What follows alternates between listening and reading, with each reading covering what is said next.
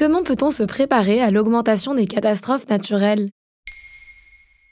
Merci d'avoir posé la question.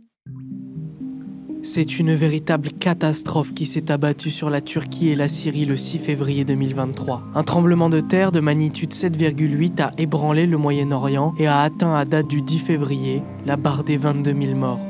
L'OMS a d'ailleurs prévenu la communauté internationale que 23 millions de personnes pourraient être touchées par cette catastrophe naturelle. Le président turc Recep Tayyip Erdogan est vivement critiqué pour le manque de préparation face à un tel événement. De plus, selon un article publié en 2011 par l'agence d'analyse scientifique SciDevNet, le Moyen-Orient est un modèle de vulnérabilité au séisme. Y aura-t-il plus de catastrophes naturelles à l'avenir dans le monde?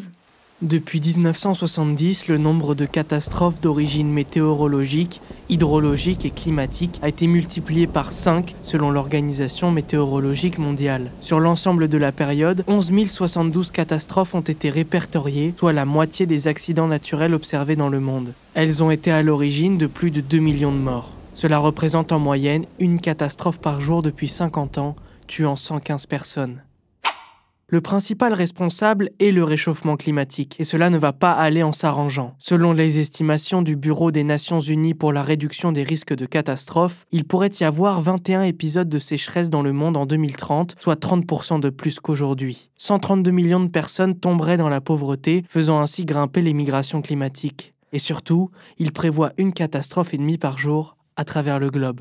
Mais comment anticiper les catastrophes naturelles?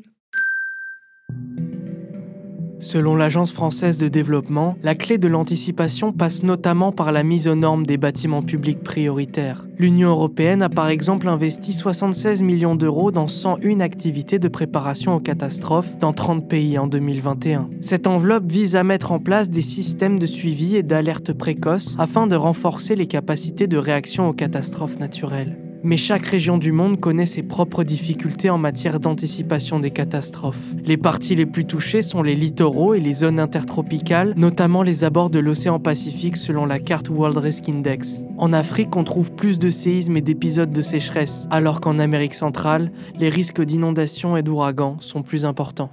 Et y a-t-il tout de même de l'espoir? Oui, si le nombre de catastrophes naturelles risque d'augmenter au gré des décennies à venir, le nombre de victimes a tendance à s'amoindrir. Selon l'Organisation météorologique mondiale, le nombre de décès à la suite de catastrophes naturelles a été divisé par 3 depuis 1970. Le système global de prévention porte ses fruits petit à petit. Mais on constate que les pertes économiques ont quant à elles été multipliées par 7. De plus, si le nombre de victimes baisse, leur répartition est toujours plus inégale. En effet, 91% des disparus en moyenne sont citoyens de pays en voie de développement, selon la classification des Nations Unies. Voilà comment on peut se préparer à l'augmentation des catastrophes naturelles.